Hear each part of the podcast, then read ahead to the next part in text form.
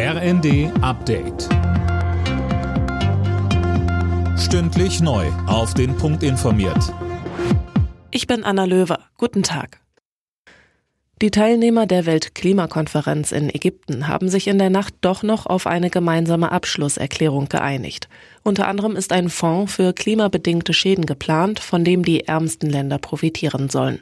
Andere wichtige Ziele wurden aber verfehlt, kritisiert etwa UN-Generalsekretär Guterres und Außenministerin Baerbock sagte. Das war aber von Anfang an klar, dass unter diesen Bedingungen es sehr, sehr schwierig werden wird, überhaupt ein Ergebnis zu erreichen. Dass es so schwierig werden wird, das war dann doch überraschend, weil sich ja gerade auch die G20-Staaten eigentlich noch mal zum 1,5 Grad Pfad positioniert hatten.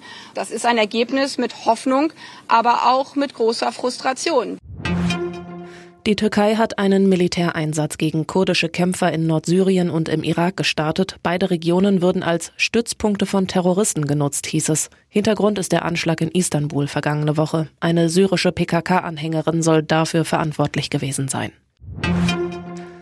Heute startet die Fußball-WM in Katar mit der Eröffnungsfeier und dann dem Spiel des Gastgebers gegen Ecuador. Die WM wird zum ersten Mal im Nahen Osten ausgetragen, begleitet von massiver Kritik. Mehr von WM-Reporter Daniel Bornberg. Keine Fußballtradition, mutmaßliche Korruption bei der Vergabe, der ungünstige Zeitpunkt mitten in der Saison, die Bedingungen im Wüstenemirat mit extremer Hitze und deshalb klimatisierten Stadien, vor allem aber die Menschenrechtslage.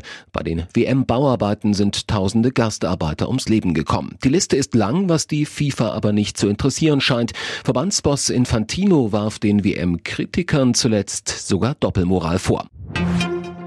Das Twitter-Profil von Ex-US-Präsident Trump ist wieder zurück. Der neue Chef des Online-Dienstes Elon Musk hat es entsperren lassen. Zuvor hatte er die Twitter-User über den Schritt abstimmen lassen. Alle Nachrichten auf rnd.de